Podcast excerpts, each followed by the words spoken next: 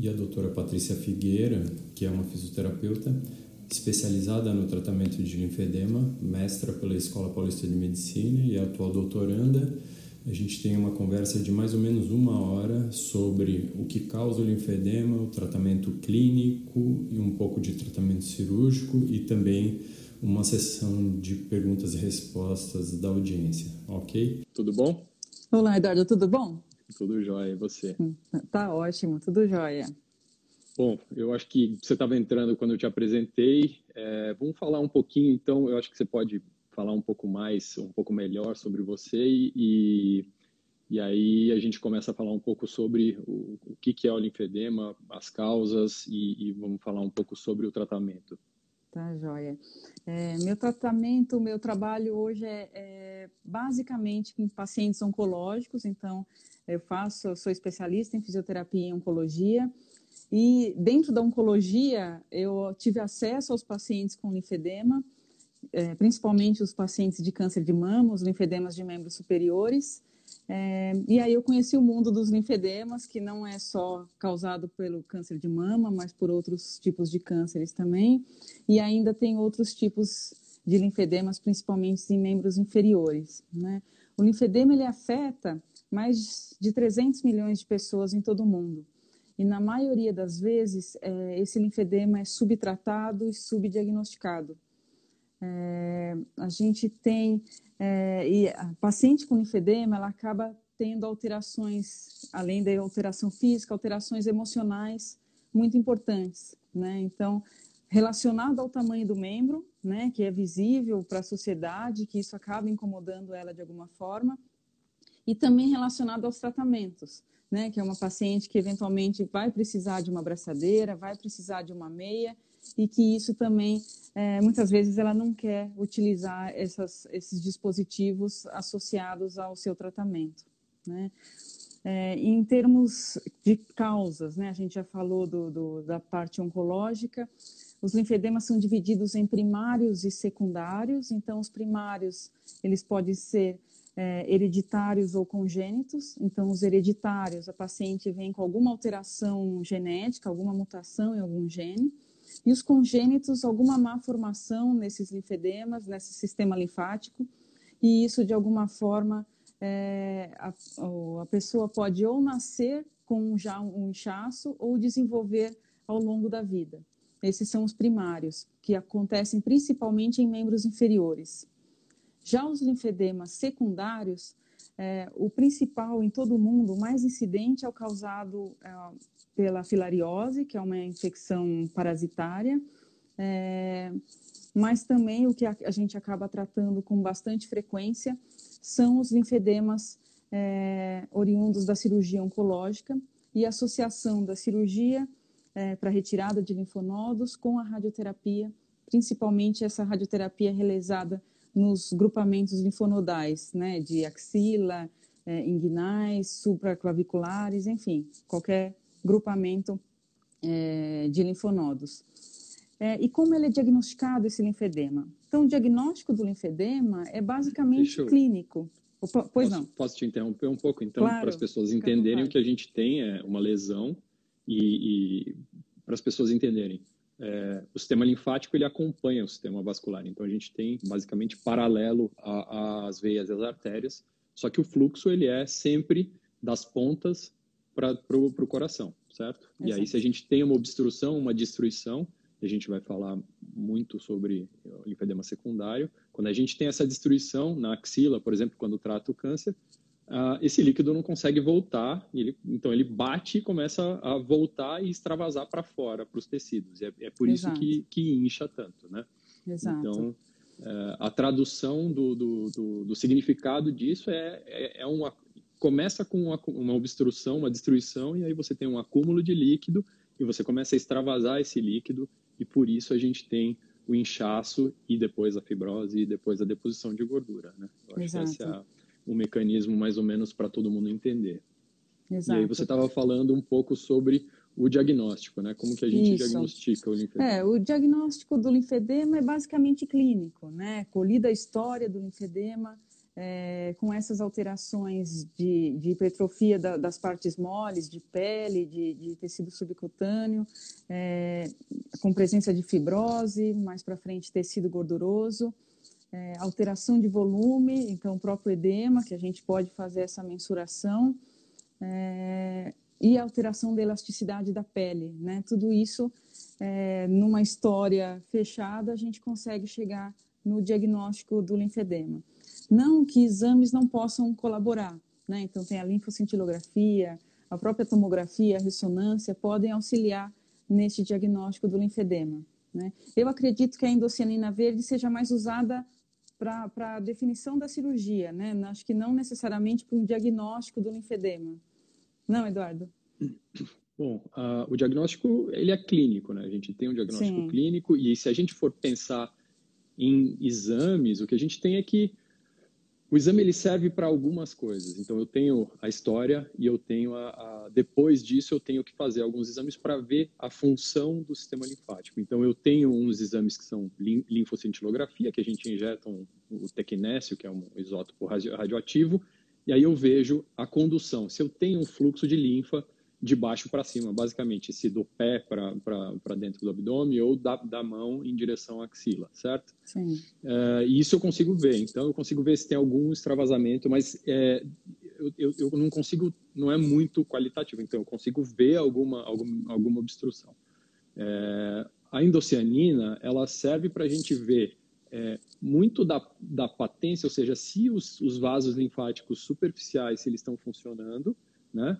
É, porque o, o, laser que faz a gente ver a endocianina verde, ele tem uma penetração muito muito baixa. Então a gente não tem uma função muito boa. É, a gente não consegue analisar a função dos linfáticos mais profundos. A gente consegue Sim. ver os linfáticos da pele. Então a endocianina ela serve para a gente para ver esses linfáticos e para planejar um eventual tratamento cirúrgico, que eu acho que é uma coisa que a gente vai fazer, é, a gente vai conversar mais para frente, né? Então essa é Sim. é uma coisa. Tem exames que a gente tem muito pouco no Brasil ou a gente não tem no Brasil, que são é uma linforressonância, né? É, esse exame, que eu saiba, não tem ninguém no Brasil que faça.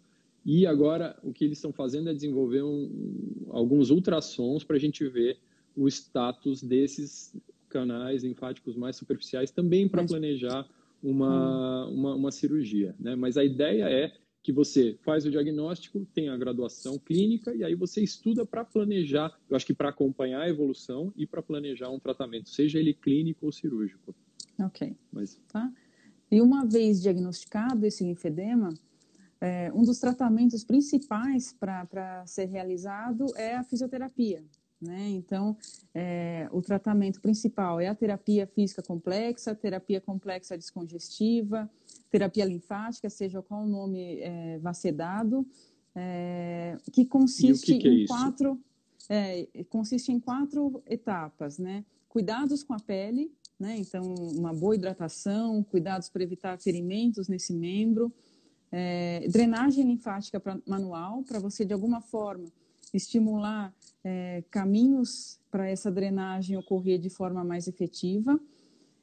Terapia compressiva, que pode ser feita pelo enfaixamento compressivo, com, com faixas, enfaixamentos multicamadas, com compressões inelásticas, que são aquelas vestimentas com velcro, e numa segunda etapa, numa fase é, de, de manutenção, realiza, é, utilização de meias e braçadeiras compressivas, além de cuidar da pele, drenar e, e, colocar uma terapia compressiva, faz muito importante o uso de, de exercícios, né? Então, orientar para que esse paciente faça, faça exercícios.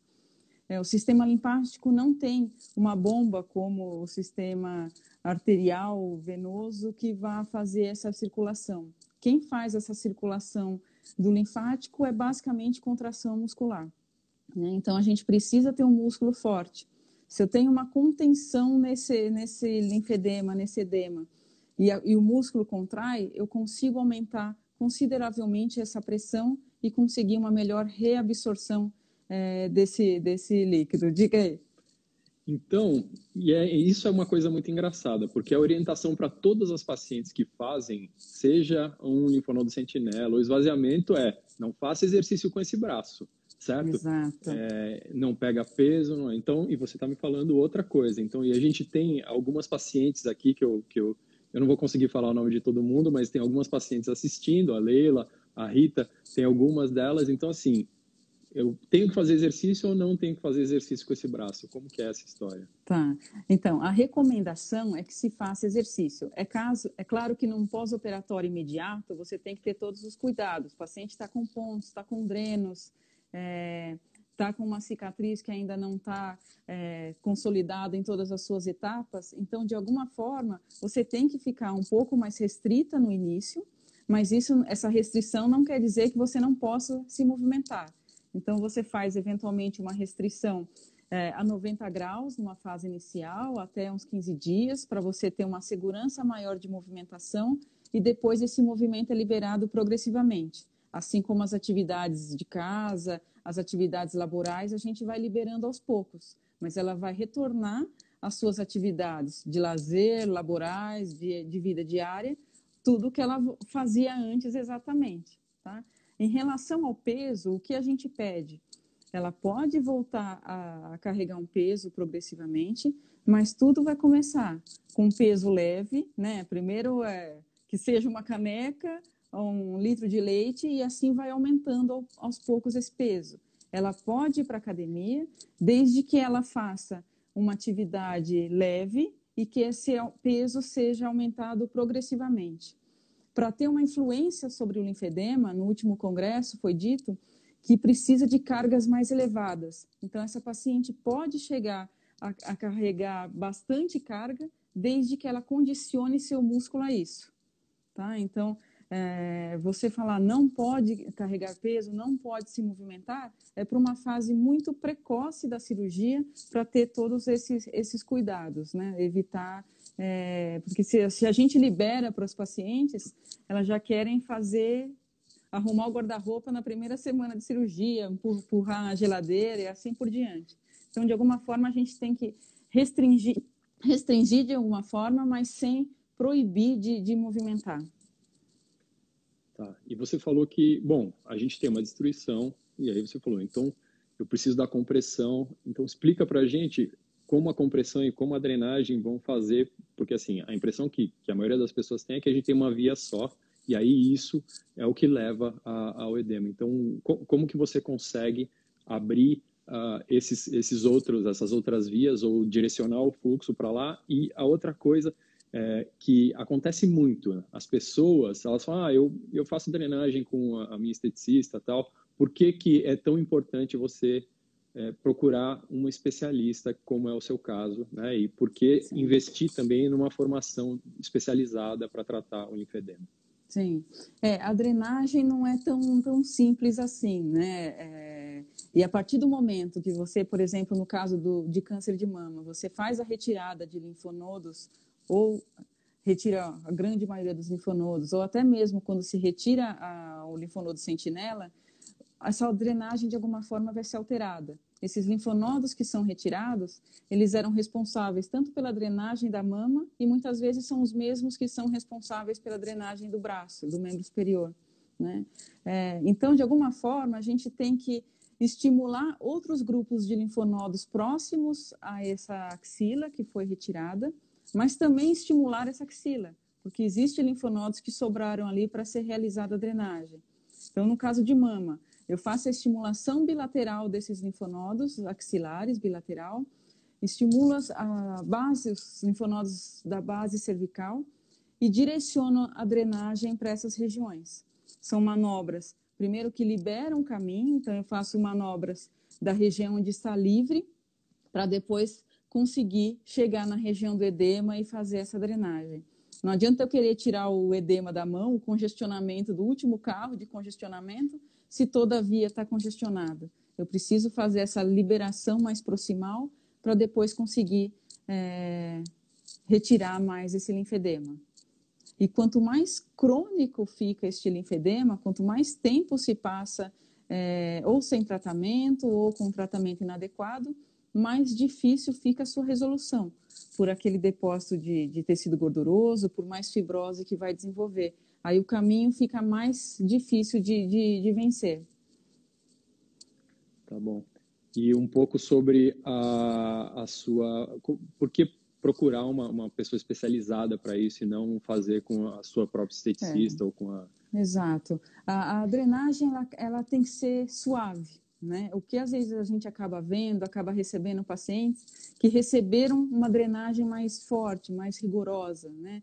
Drenagem não é para deixar roxa, né? É, drenagem não é para deixar com, com marcas, ela tem que ser suave.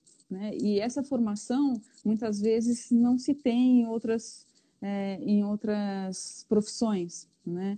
É, precisa ter um estudo de fisiopatologia e às vezes outras profissões não têm não tem esse, esse estudo para conhecer efetivamente é, o caminho do sistema linfático e o que acontece diante de uma de uma intervenção, por exemplo, no, nos casos de câncer. Tá joia. Então, é, a paciente ela fez a fez a cirurgia, com a, fez uma, uma mastectomia e aí foi e né, foi todas as pacientes elas deveriam ser encaminhadas para um um fisioterapeuta, né? É, e, e, aí como é que é esse esse tratamento inicial que vocês fazem? É, eu estou vendo que tem algumas pessoas comentando aqui. A gente tem um campo, tem um do lado do comentário tem um, uma interrogação. Vocês podem mandar as perguntas por ali, que aí fica mais fácil da gente conseguir ver. É, tá? Mas eu, eu, vou falar então do tratamento inicial e a Leila está perguntando que ela fez uh, esvaziamento axilar fez 25 de, de, de sessões de radioterapia, está usando a, a, luva tal, e nada mudou. Nada mudou, eu acho que não, não teve o linfedema, né? É, mas fala um pouco sobre esse tratamento inicial, como que a gente... Tá. Né? Ah, ela, ela tá. também está com linfedema, ou seja, ela tem linfedema, mas ela está também com um edema cervical. Tá. É, eu falo que no mundo ideal, isso seria o mundo ideal, né? Que o paciente fizesse a cirurgia e ele fosse encaminhado diretamente para a fisioterapia para receber essas primeiras orientações e a partir daí é, se conseguir prevenir bastante complicações, né? É, mas nem sempre isso acontece, né? Em consultório mesmo, é, o consultório, a grande maioria dos pacientes que eu recebo já são com complicações, então o paciente já chega com um linfedema instalado, né? O que, que seria o ideal? A minha experiência na Unifesp, que eu faço doutorado, a gente atende os pacientes é, desde o PO1, PO7, PO15, PO30 e assim sucessivamente, nesses pós-operatórios, né? É, o que, que, seria o ideal? Que essa paciente fosse acompanhada, que recebesse é, mobilização próximo da cicatriz ou no entorno da cicatriz, não inicialmente, mas no PO7, PO15, que já começasse a receber isso para diminuir as forças tensionais dessa pele e favorecer uma melhor cicatrização que ela seja orientada dos cuidados gerais com o membro superior, do que pode fazer, que cuidados tem que, tem que receber, é, que movimento que pode liberar para ela, que movimento que ela deve evitar inicialmente. Depende também se essa paciente fez cirurgia plástica, se, que tipo de, de cirurgia plástica ela realizou, é, e os cuidados gerais de exercícios, como vai fazer esse fortalecimento, como é que ela vai começar a fazer esse fortalecimento, o que ela pode ser liberada para fazer ou não. E aí a gente vai acompanhando, né, dia a dia, com sessões mais esporádicas e fazendo a manutenção. Não existe prevenção, é, vou fazer drenagem para prevenir o linfedema, vou usar uma abraçadeira para prevenir o linfedema. Isso é bastante complicado. Se eu considero que 40% das mulheres vão ter linfedema de membro superior após um esvaziamento axilar, eu vou fazer 60% das mulheres usarem uma abraçadeira ou fazer drenagem frequentemente se elas não vão desenvolver o linfedema. Né? É, tem pacientes que retiram um linfonodo e apresentam linfedemas, outras retiram 30 e não apresentam. Né? Então, tem algumas variações aí de indicação. É, tem uma, uma, uma, pergunta interessante aqui, a gente está, da, da, Bia, lá, lá de Madrid, é, perguntando se o linfonodo sentinela diminui a chance. É, Bia, diminui, diminui, diminui muito, mas, assim, até 6% das pacientes que fazem uma técnica de linfonodo sentinela é, podem ter linfedema, desenvolver algum, algum grau de linfedema. Então, não é inócuo também, diminui muito a chance. A associação com radioterapia também Exato. aumenta muito a chance. Uh, e aí, uh, Patrícia, a gente, eventualmente, uma coisa que ninguém faz é seguir também com exames de imagem essas pacientes, né? Então, provavelmente, uma coisa que a gente deveria fazer é receber essa paciente e fazer, ter uma cintilografia basal para a gente conseguir, é, conseguir seguir esse tipo de, de, de paciente para a gente detectar isso é, rapidamente e aí fazer, porque é, eu queria que você falasse então sobre a classificação do linfedema. A gente tem alguns estágios e, e então como é? Porque teoricamente o linfedema, o assintomático, né? que é o estágio zero, na verdade é uma fase de latência quando a pessoa quando a pessoa vai desenvolvendo. Então ela já tem o linfedema, só que a gente não sabe, nem a paciente sabe, né? Normalmente é um Isso, sintoma é. muito muito uh, é, é uma coisa muito inespecífica. Exato. A paciente relata nesse grau zero que a gente fala, muitas vezes uma sensação de peso. Às vezes, clinicamente não é visível, então eu posso fazer a mensuração, medir os dois membros e eu não vou ter qualquer diferença de, de, de medidas, mas a paciente é, relata essa sensação de peso. É...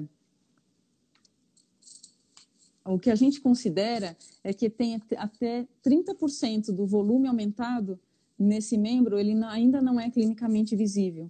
Então, a gente já tem que considerar. Nesses casos, eu não entro com terapia compressiva. O que eu oriento a paciente? Fazer exercícios e realizar a drenagem para a gente estimular essa, essa, essa drenagem, esse sistema linfático. Tá? Já o, o linfedema grau 1, ele já vai começar a apresentar é, um aumento de volume, começa a ter alterações é, suaves de textura de pele, um pouco é, mais endurecido, mas é, bem pouco. Seriam pacientes que, às vezes, eu encaminho para fazer uma terapia compressiva, outras vezes eu tento tratar com drenagem, com exercício, para que se evite iniciar terapia compressiva. Eu diria que 50% consegue manter sem ir para terapia compressiva, os outros 50% conseguem, é, precisam fazer uma intervenção com compressão. Tá? É, os grau 2, os linfedemas grau 2, ele já tem uma alteração mais importante de pele, já com presença de fibrose, é, já não tem tanta depressão, já, é um, um, já tem uma organização a mais de colágeno, então ele fica mais duro. E esses linfedemas grau 2, é, 100% vão para uma terapia compressiva. E os linfedemas grau 3, que já tem é, alterações mais dramáticas de pele, então pode aparecer papilomas, verrugas, porque já está um, um, sistema linfático bem é, descompensado e todas as alterações de, de, é, de pele, de subcutâneo, já bem bastante comprometidos. Né? E aí, com certeza, terapia compressiva.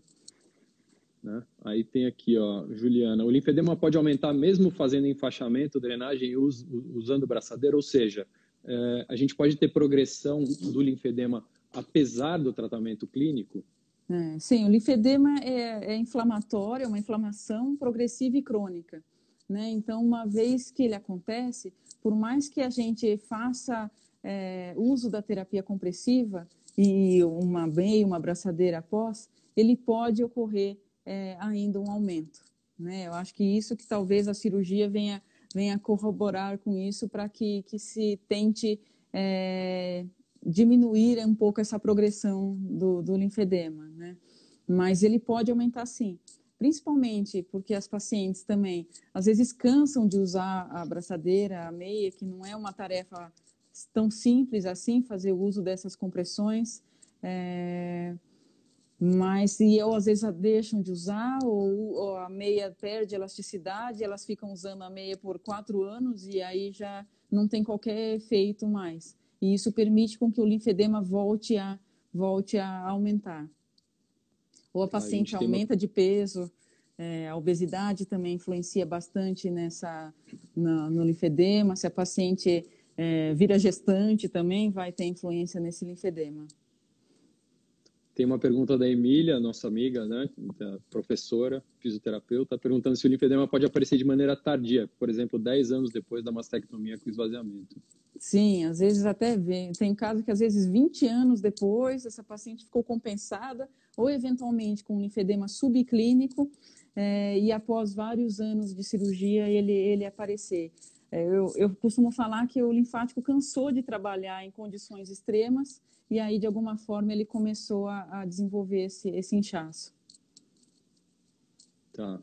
É, tem uma, uma questão aqui do, do, do, Eduardo, lá de Portugal, perguntando se tem alguma medida que os pacientes, independente da técnica, alguma medida que possa ser feita no pré-operatório por esses, por, pelos pacientes para prevenir no pré-operatório, a não ser o que precisa ter são condições musculares boas, né? Mas isso, diante de um diagnóstico de câncer, ele não vai, ah, vou para academia ficar forte porque eu vou fazer uma cirurgia. Isso é bem complexo, né? Então, se você tem um, um membro é, mais alongado, é, com músculos fortalecidos, de alguma forma você pode auxiliar, mas não tem como, como dizer que vai conseguir prevenir esse linfedema.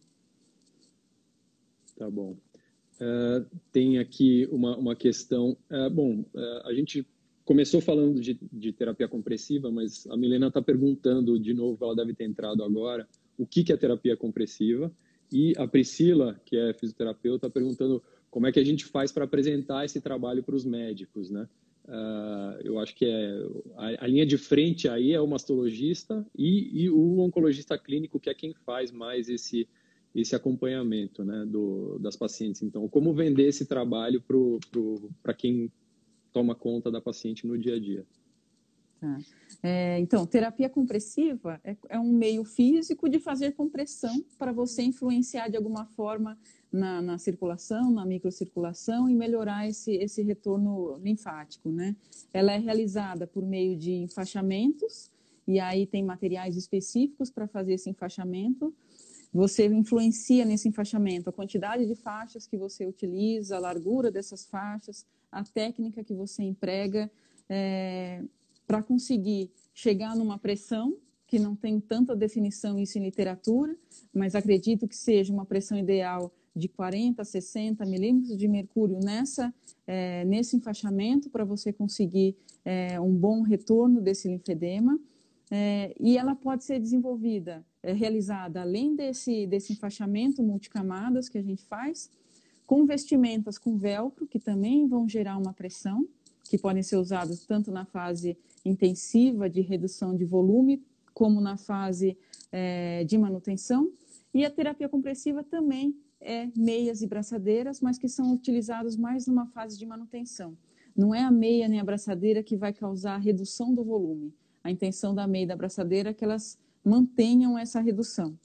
Né? Só que depende de tipo de malha, se é malha plana, se é circular, e aí tem um mundo da, da compressão também.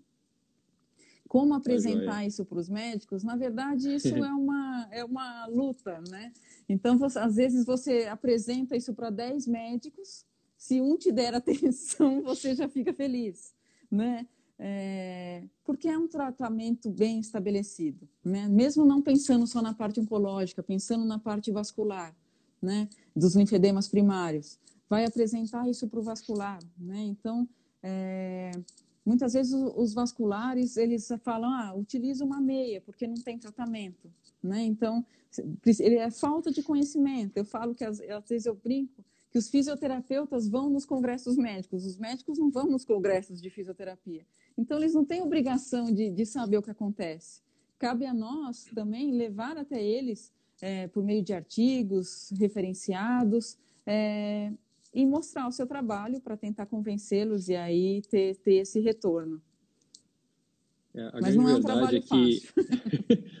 A grande verdade é que esse é um tratamento multidisciplinar por, por né, na origem. Todo mundo tem que ver. Na verdade, uma equipe dessas tem que ter é, o cirurgião vascular, o cirurgião plástico, que são muito poucos que fazem o tratamento cirúrgico do linfedema, a fisioterapeuta, enfermagem, TO, um monte de terapia. Poderia pensar é, em nutrição. E, então, também. Educador né, físico.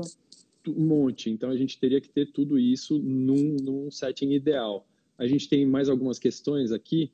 É, uma que é assim, a, a Leila ela, ela fez a cirurgia e ela, ela, o, ela, na verdade assim quem, quem cuida dela, quem cuidava dela, falou, ah, isso é um cisto, né? Então, provavelmente ela fez uma linfocele na axila que foi diagnosticada como cisto e aí deixou, deixou, é, deixou para lá até começou a aumentar, até começar o volume, aumentar o volume do braço. Então, essa foi a primeira questão. Então, provavelmente não foi feito o diagnóstico e se a gente poderia fazer alguma coisa nessa fase. A segunda coisa é que ela mesma falou, quando eu uso a, a abraçadeira, incha a mão, né? Então, uh, como você vai vai vai falar, é, como como você vai lidar com isso, né? Como como a gente vai é. tratar isso? É, e, infelizmente, no Brasil, a gente não tem todos os materiais disponíveis que há no mundo, né? Então, a gente possui braçadeiras é, com a mão, mas não tem os dedos, né? Então, os dedos, se estão inchados, ficam de fora. A gente tem braçadeiras até a região do punho, e pode utilizar uma luva associada. Né? Então, você consegue colocar uma abraçadeira se a mão dela está inchando, ou porque não tem uma compressão adequada nessa mão, é, mas ela pode fazer uso de uma, de uma luva. Mesmo assim, com a luva, com a abraçadeira, às vezes se faz necessário fazer, eu ensino às vezes as pacientes se auto-enfaixarem para elas aumentarem de alguma forma essa, essa pressão na, nessa, na região. Porque às vezes com a abraçadeira, ah, pega uma abraçadeira 20, 30 de pressão, uma 30, 40, mesmo assim, às vezes essa pressão não é suficiente para vencer essa pressão que vem da é, interna do braço. Então, o que o enfaixamento consegue, a meia e a abraçadeira às vezes não conseguem. Tá? Então, às vezes a gente associa as terapias compressivas uso de meia com enfaixamento, uso de meia com as compressões inelásticas com velcro, para conseguir chegar numa pressão ideal e essa pressão é, vencer essa, essa, essa barreira aí da resistência da pele também. Eu tenho uma paciente tá. que utiliza duas braçadeiras e duas luvas para conseguir é, atingir. E eu falo que o ideal seria usar três ainda, né, para conseguir atingir isso, mas aí ela vai me matar certamente. Né? E aí a gente tem, a gente tem algumas questões das pessoas perguntando para você falar um pouco sobre malha plana e malha circular. Então, é uma coisa que eu sou é, quase que ignorante nisso, então você pode falar um pouco sobre ah, o que, que é, é para que, que serve. Tá. O ideal para o linfedema são as malhas planas, que elas são tecidas abertas e depois costuradas. Tá?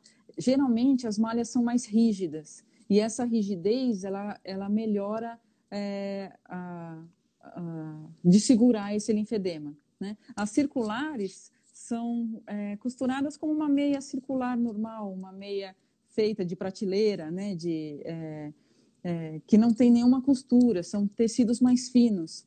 Se é um caso de um linfedema é, grau 2, grau 3, as, as circulares não seguram. Só que a grande maioria dos materiais que nós temos no Brasil são meias e braçadeiras circulares. Né? Poucas são as marcas que têm malha plana. Né? Para membro inferior, acho que tem duas marcas, para membro superior, tem uma marca apenas é, de malha plana aqui no Brasil. Né? Então, é, ainda falta bastante material, mas a diferença é basicamente isso. A malha plana é, é tecida aberta e depois costurada, a circular vem inteira da máquina. Né? E, a, e o, a rigidez do tecido, que é maior na plana e menor na circular.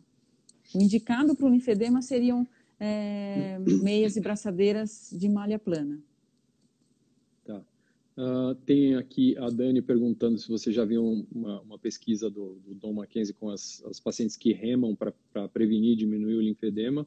A gente tem as pacientes do projeto lá do, do ICESP, né, que é o Remama, que Sim. é um grupo de pacientes que em pós-operatório que remam também, que é uma coisa muito legal.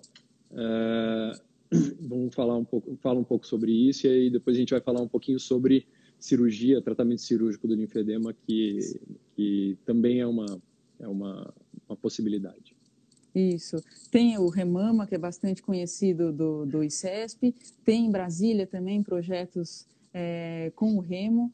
Então, assim, o Remo são movimentos completos, né? Então, é, a paciente de mama pode fazer, pode realizar, o que ela precisa de um acompanhamento ou do profissional fisioterapeuta, do educador físico, do profissional especialista no remo para ensinar o movimento correto. A partir do momento que faz o movimento correto, que ela tem um músculo preparado para realizar aquele movimento, não tem problema algum dela realizar o remo ou qualquer outro tipo de esporte, desde que ela seja bem orientada e que a sua musculatura seja preparada. Ela não vai sair de um mês da cirurgia e vai para fazer esse projeto de remo, mas aos poucos, com a recuperação da sua força muscular, com certeza, ela participando de um projeto desse vai ser bastante benéfico para ela. Tá, joia.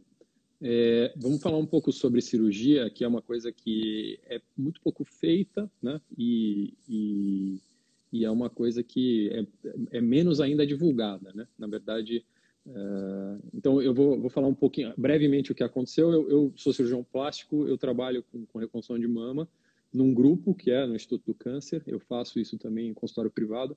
E aí, é, essas, as nossas pacientes, a gente começou a atividade no ICESP há 10 anos. E aí as nossas pacientes começaram a desenvolver linfedema. Então, um de nós teve que assumir isso e, no fim, fui eu que, que, que comecei a fazer isso lá. E aí a gente começou a estudar um pouquinho. Então, a gente tem algumas modalidades de tratamento para linfedema. Então, a gente tem dois grandes grupos de tratamento. Um grupo é eu, um, um tratamento só para eu diminuir o volume, que aí, normalmente, a gente faz lipoaspiração do braço ou da perna da paciente. Né? É, esse tratamento não muda a função, então a paciente continua precisando de compressão para o resto da vida. E aí existem alguns tratamentos que a gente chama de fisiológicos, que a, a ideia é restabelecer a função que foi perdida. Então, respondendo a uma das perguntas se tem cura para o linfedema, a resposta é não. Né? Infelizmente, a gente não, não consegue falar em cura, então, nem com tratamento clínico, nem com tratamento cirúrgico. É, então, uma modalidade de tratamento é um bypass, que é como se fosse uma ponte de safena. Então, a gente liga os vasos linfáticos nas veias e desvia esse fluxo para um sistema que está aberto. É, e o outro é o transplante de linfonodos. Então, a gente pode fazer isso, né? A gente tira o linfonodo de algum lugar que não seja necessário ou que seja que afete pouco e transplanta isso para o lugar que foi perdido. Então, a ideia da cirurgia é, é brecar a evolução do linfedema, certo? Então, a paciente é uma paciente que a gente discutiu, ela está piorando mesmo durante o tratamento clínico, então ela pode ter uma indicação, ela pode ter um benefício de fazer uma cirurgia, certo? É, você comanda, Patrícia. Tá, tem algumas é... perguntas aqui. Isso. Pode falar. É, aqui está dizendo se as malhas são obrigatórias no pós-operatório dessas cirurgias para linfedema. Uh, Quais é são assim, os, tem algum é... protocolo, né? Que eu sei que muda de, de, de serviço para serviço mundialmente o pós-operatório desses pacientes. Tá. Então, quando eu faço, é, eu, eu, na verdade, a gente busca as, as, as, inspirações em outros lugares, porque no Brasil a gente, é muito pouca gente que faz. Nós temos uh, no Brasil quatro, cinco pessoas que fazem. O Bernardo estava aqui, Murilo, o Daniel lá em, em, Ribeirão, a gente tem o João aqui em São Paulo também. Então é muito pouca gente que faz. Então eu fui para pro, os Estados Unidos e aí conversando com eles, o, o, que, que a gente, o que, que a gente chegou. Se eu faço um bypass, uma anastomose linfovenosa, eu preciso dessa compressão e aí eu posso voltar essa compressão, uma compressão suave no começo e a partir de três semanas eu retomo a compressão normal. E aí quando eu faço um transplante de linfonodo, o que, que eu faço? O, o, eu tenho dois lugares. Quando é no braço, eu posso colocar esse linfonodo ou no punho ou eu posso colocar na axila, tá? Isso é uma coisa que a gente não vai conseguir estudar aqui. Mas se eu faço o transplante e coloco ele no punho, aí eu deixo um mês sem compressão. Se eu faço o transplante na axila, aí eu volto com a compressão praticamente imediatamente, porque eu não tenho nenhum problema em relação a em relação à compressão. Eu quero justamente que a malha empurre a linfa para cima e esses linfonodos vão captar esse excesso de linfa. Tá? tá. É, a gente tem aqui ó, uma pergunta do, do, do Sadal perguntando se a cirurgia mais precoce ela melhor os resultados, ou, ou os pacientes crônicos têm é, resultados similares com o transplante.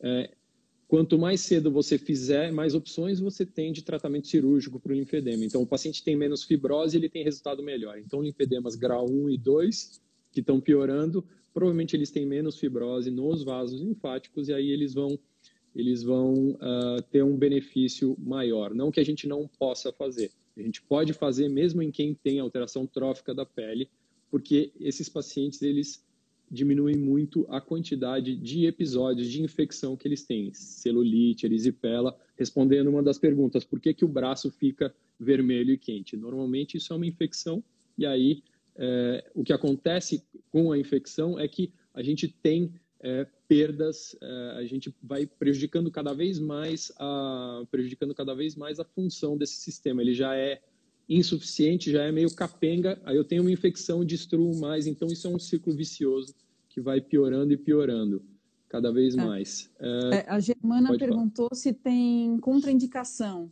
a, a, o transplante de linfonodos. E o bypass é. também, se existe contraindicações para cirurgia. É, a gente não tem uma contraindicação formal para cirurgia, né? Uh, o bypass ele é uma cirurgia que daria para a gente fazer com anestesia local, é muito tranquilo de fazer. Né? Você viu a gente fazendo uma, é uma cirurgia que as brasileiras não gostam muito de ficar paradas 4, 5 horas com o braço lá com anestesia local pura. Então a gente faz uma sedação e é uma cirurgia relativamente tranquila. É, é, linfedema primário, que tem uma das questões aqui, é, se se opera o paciente que tem linfedema primário. Milena, isso depende muito do tipo de linfedema que você tem, tá? Então, assim, pacientes que têm uma ausência, de, ou seja, tem uma malformação tão grande que não tem nenhum transporte, a gente não consegue fazer bypass. As pacientes que têm ainda alguma função, a gente consegue fazer bypass. É, e o linfedema primário é mais difícil de tratar, mas ele pode ser tratado com cirurgia também, tá? É, Contraindicação para o transplante de linfonodo, a rigor, eu não consigo ver nenhuma, a menos que a gente não tenha aonde colocar esses, uh, esses linfonodos, tá? É. Pode falar. Não, tem uma aqui do, do, do Alberto, do Dr. Alberto, que é assim, quando a gente faz um transplante distal ou proximal, e aí essa pergunta é para você, se você muda a orientação dessa drenagem, quando eu coloco um linfonodo, é, quando eu coloco um linfonodo no tornozelo, por exemplo, porque se você tem que empurrar a linfa para baixo, ou você continua fazendo a drenagem nessas pacientes para cima, em direção, na, na direção do fluxo. É, a não ser que, que, por exemplo, uma cirurgia, a única forma de fazer uma, uma drenagem reversa seria é, se tiver pontos abertos nessa para poder drenar esse líquido, por exemplo, num caso de uma lipoaspiração mas eu continuaria fazendo a drenagem normalmente, o fluxo normal da drenagem. Não, não direcionaria para essa região. Tá. Para vocês entenderem a função. Região, é, mas é, drenaria para o fisiológico. Por que, que eu coloco? Assim, se eu coloco um, um, um, os, os linfonodos lá embaixo, perto do pé ou perto da mão da paciente, o que acontece é, é que esses linfonodos eles funcionam como se fosse uma esponja, um ralo. Eles puxam a linfa que está ali perto, acumulada, e jogam para dentro da veia, tá? Então, na verdade, a função desse linfonodo lá embaixo é diminuir o estresse para o que está subindo. Então, é um sistema insuficiente, então a gente puxa isso que está aqui embaixo, joga para a veia e a gente diminui a, essa sobrecarga que a gente tem da linfa subindo. Então, é, é, mais ou menos essa função que a gente tem. Então, não precisa empurrar a linfa para baixo na hora que está fazendo a drenagem. Sim. Uh... O que a Maria Farias perguntou em relação a se os convênios cobrem esse tipo de cirurgia. É, a gente tem, a gente tem alguns códigos de tratamento de linfedema, mas a gente não, uh, assim, isso é, é, considerado mesmo mesmo fora do Brasil é considerado meio que é uma cirurgia experimental. Então, tem alguns convênios que liberam, como um transplante, é, não é um código assim, a gente tem tratamento cirúrgico do, do, do linfedema, né? Isso a gente coloca. O que a gente não tem é, é transplante de linfonodos, etc., para tratamento de linfedema. Então, a gente consegue usar algo, é, um código que é parecido, mas não é, mas não é, não é o, o não é o ideal, mas a gente consegue fazer. Né? Alguns convênios liberam, outros dão um pouco mais de trabalho, como a Unimed. Tá. No último tá. Linfology, Eduardo, no ano passado. De Buenos Aires. Isso, eles apresentaram é, uma cirurgia ainda em caráter experimental é, realizando ao mesmo tempo da cirurgia de retirada de linfonodos para o câncer de mama, o transplante de linfonodo, para tentar de alguma forma prevenir esse, linfo, esse linfedema futuramente, né? Você acha que isso que isso vai vai perdurar? Você acha que isso vinga aqui no Brasil? Uh, eu acho assim, uh, tem, do, tem dois tratamentos profiláticos. Tem um approach que é você entrar na axila e já ligar os, os linfáticos que foram cortados, que estão vazando, estão babando, e colocar eles direto no sistema venoso. Então, esse approach é, você não tem, você não perde nada fazendo isso, certo? E a gente tem um, um, um trabalho que está correndo ainda na, na, na, Harvard, que, o, que é o Dhruv Singha, que é o, o chefe. Eles fizeram é, isso no, no, congresso lá de Bolonha do ano, do ano passado. Ele mostrou um resultado preliminar. Então, eles operaram 32 pacientes e, e dessas 32, uma teve linfedema, todas com esvaziamento e tal, e fazendo uhum. um bypass dentro da axila ou na virilha dessas pacientes. Tá? Então, essa cirurgia eu acho que tem muito a ver. Uh, fazer um transplante direto é, é, é, complicado, porque a gente tem uma, é uma cirurgia mais longa, é uma cirurgia que tem alguma, alguma morbidade. Então, você tirou o linfonodo de um lugar, você tem, pode ter problema naquele lugar. Então, é, eu vejo essa cirurgia de transplante de linfonodo profilática como uma coisa que deve ser feita em pacientes que têm, uh, aquelas pacientes que têm uma chance muito grande. Então, quando você estratifica o risco, você vai chegar e falar assim, essa paciente, então, paciente de melanoma, por exemplo, que vai fazer um esvaziamento muito grande, essa paciente pode, é, pode fazer um, um transplante direto. Paciente que faz um esvaziamento axilar de todos os níveis, porque é um, é um acometimento muito grande, ou que já tem um linfedema antes da cirurgia, essa paciente eu também vejo uma, uma indicação, né? Sim. E então para essas pacientes sim, mas eu tentaria primeiro esse bypass, a anastomose e aí é, se as pessoas quiserem pesquisar isso chama linfa com Y e pH, né? É, um, uhum. é, é, é muito legal esse esse trabalho também começou na Itália. A Germana está perguntando por que a opção de colocar esses linfonodos no punho ou no tornozelo.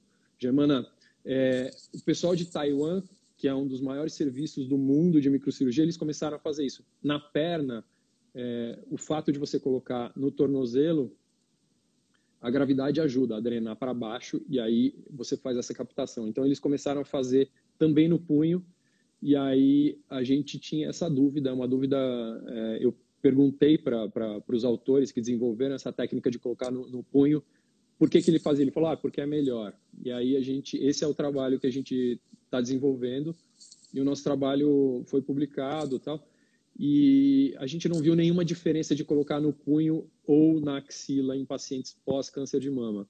E aí tem uma pergunta aqui do, do, do Sadal, que é assim, em casos graves se, se realiza transplante proximal e distal, então, você fazer uma terapia multimodal, você pode fazer. Então, é, o que a gente viu no nosso trabalho é a, aonde desincha, é, é, desincha perto de onde você coloca o linfonodo, certo? Então, se eu coloco na axila, desincha o braço. Se eu coloco no punho, desincha primeiro a mão, depois o antebraço. E então, muitas vezes, a perda de volume que a gente tem, ela é meio segmentar. Então, é, tem alguns autores, especialmente nos Estados Unidos, que fazem já dois transplantes ou põe o linfonodo na axila e faz o bypass na mão, no braço e fazem uma terapia combinada. É, então, eu ia te perguntar é uma... isso, se é possível fazer associado as duas técnicas. É possível, e aí normalmente o bypass funciona é, instantaneamente, né? Então você faz isso, e em alguns dias a paciente já começa a ter uma perda de volume. O transplante demora um pouco mais, ele demora alguns, alguns é, dependendo, dependendo de alguns, uh, alguns meses, dependendo de onde você coloca. É, a Nívia perguntou, uh, é que, na verdade, a, colocação do linfonodo, é, o que a gente faz, Nívia, existe uma comunicação dos linfonodos com o sistema venoso e com o sistema arterial. Então, eles puxam isso, é uma ligação normal, e eles jogam uh, essa linfa direto na veia. É, então, isso é um, é, um, é um shunt que a gente fala, é uma ligação normal que existe é, entre os, linfa, os, linfáticos e o sistema venoso. Tá? É, e tem essa pergunta. Fala. Não, tem uma pergunta eu... da Germana falando assim: de onde, de onde vêm os linfonodos? Germana, a gente pode tirar linfonodo da, de, tipo, da, em cima da clavícula, embaixo do queixo, da região da virilha, do lado do tórax, aqui na parede, é, da, de dentro da barriga, tem um monte de áreas que a gente pode tirar, tá? É, a, o cuidado que você tem que tomar é de corar os linfonodos e não, e não tirar os que drenam o braço e a perna para você não ter um linfedema. Ah, eu, Teca está perguntando se isso é só para quem tem câncer.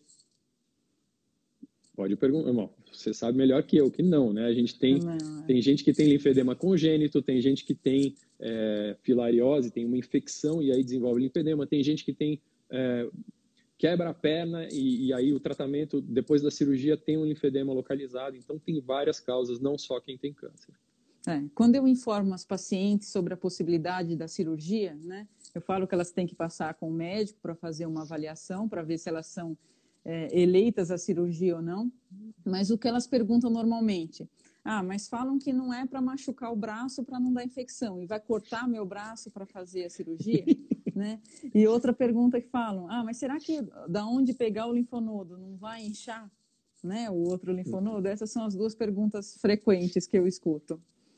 É, eu acho que tem essa, essa é uma, é uma questão. Então, existe uma técnica que chama dupla marcação.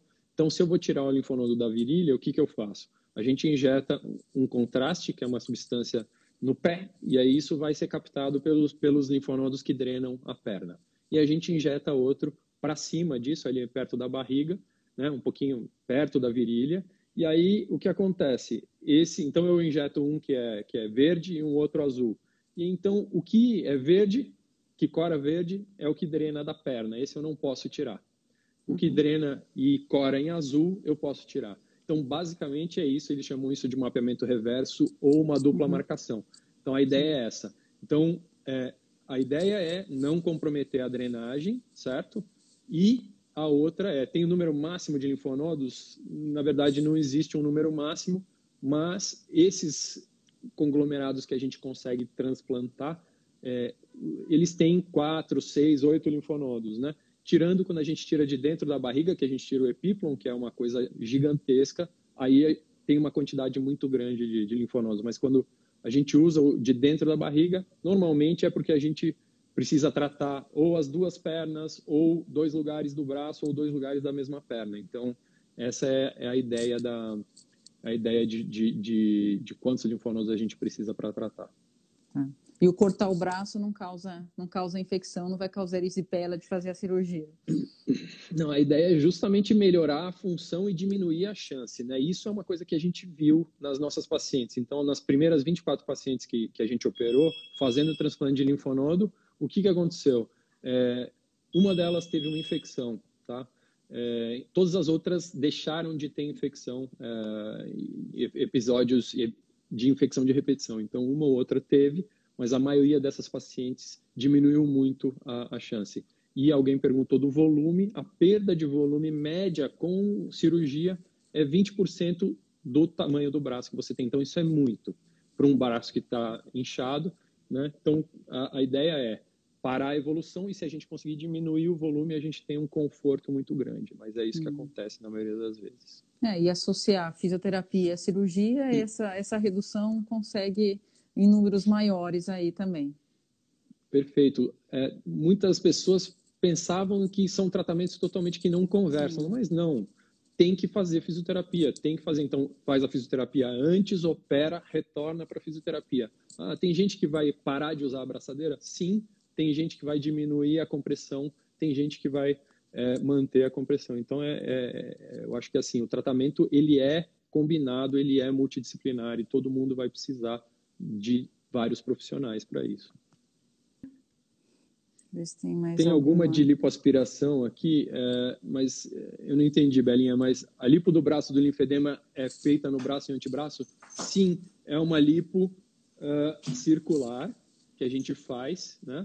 E normalmente o que você faz, você, a gente não consegue fazer isso no Brasil, mas a gente deveria, é, a gente deveria fazer uma, uma malha baseada no braço normal e aí você lipoaspira até chegar no volume. Antes de fazer a lipoaspiração, faz a, a, a sequência toda da, da, do tratamento com a fisioterapeuta, desincha ao máximo e aí faz a lipoaspiração, comprime e aí retorna para o tratamento com a, a, com a fisioterapeuta.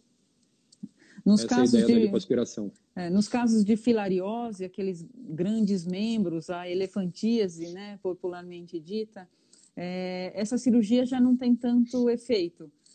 Qual seria o mais indicado para esses casos, além da, da, terapia compressiva, né, que a gente eventualmente faz? O, lugar que, que, Então, primeiro se trata a infecção, e aí, na verdade, os bichos, as filárias que morrem, elas causam uma inflamação e destroem o sistema linfático. É, a maior experiência do mundo disso é de um indiano, e ele faz transplante de linfonodo em 100% das pessoas, espera essa resposta e depois ele vai para uma cirurgia para diminuir o volume da perna, seja com lipoaspiração ou se você já tem aquelas alterações muito grandes aí, tira essa pele e aí faz um enxerto de pele no local. É, o resultado estético é muito ruim, mas funcionalmente essas pessoas melhoram muito. Hum. Existe também os lipedemas, né, que, que o pessoal confunde bastante o linfedema com o lipedema. No caso de uma paciente com lipedema, que é aquela alteração de gordura, aquele membro mais é, volumoso, é, se ela apresenta um componente de linfedema, a cirurgia de lipoaspiração pode ser realizada? Pode ser realizada. Normalmente, é, aí você tem uma melhora da função, porque você diminui aquela compressão, diminui a dor e essas pacientes têm um alívio muito grande. Mas lipedema é uma um outra é uma outra live. Outra né? entidade. É. Essas, essas pacientes elas precisam é, fazer o diagnóstico diferencial e aí elas vão para uma lipoaspiração seriada, porque as pernas e braços são muito grandes lipoaspiração seriada, compressão e elas retornam é, à vida normal na maioria das vezes. Tá. A Nívia está perguntando se com a lipoaspiração não podemos pensar que isso pode produzir mais é, destruição dos linfáticos. É Você é pode ter pensa, uma né? destruição. Né? Você pode ter é. uma destruição dos linfáticos, sim, mas normalmente o que você tenta aí é lipoaspiração normalmente se faz cruzando as técnicas uh, os túneis. Quando a gente faz lipoaspiração para linfedema, a gente faz uma lipoaspiração com túneis paralelos no sentido da drenagem, justamente para não destruir o sistema que está remanescente. Tá? A ideia é uhum. é essa. Tá. É, a Conceição está perguntando qual que é a fisioterapia ideal, se a, a, terapia física complexa, método Leduc seria o ideal. Na verdade, existem diversos métodos, né? Tem Leduc, tem Fold, é, que expandiu isso para o mundo de alguma forma, Voder. É, não tenho uma ideal, né? Eu acho que a gente tem que conhecer um pouco de todas e você faz a sua ideal para o paciente, né? Não tem algo que falar, esse é melhor que o outro, né? Mas são, são técnicas diferentes que uma acaba complementando a outra. Mas a base da terapia física complexa é a mesma, né? De, daqueles quatro: cuidado com a pele, drenagem linfática, terapia compressiva e exercícios. Tá, nós temos 50 segundos aqui. Sadal, a taxa média de sucesso do transplante é assim, a perda volumétrica é 20%, mais ou menos. É, eu vou agradecer todo mundo e é assim, nós temos uh, o meu direct está aberto, o da Patrícia também, tá? Vocês podem mandar as perguntas que a gente não conseguir responder.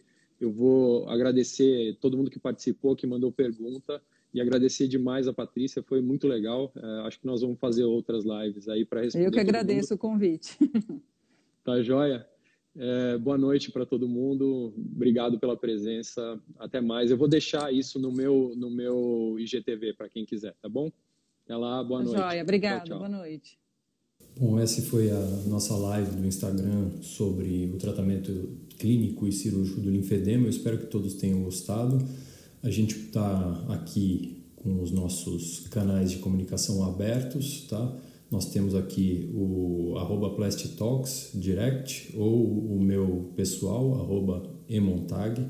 Então, qualquer dúvida que vocês tiverem, vocês podem me mandar sugestões e a gente vai conversando e criando novos temas para os próximos episódios. Até lá!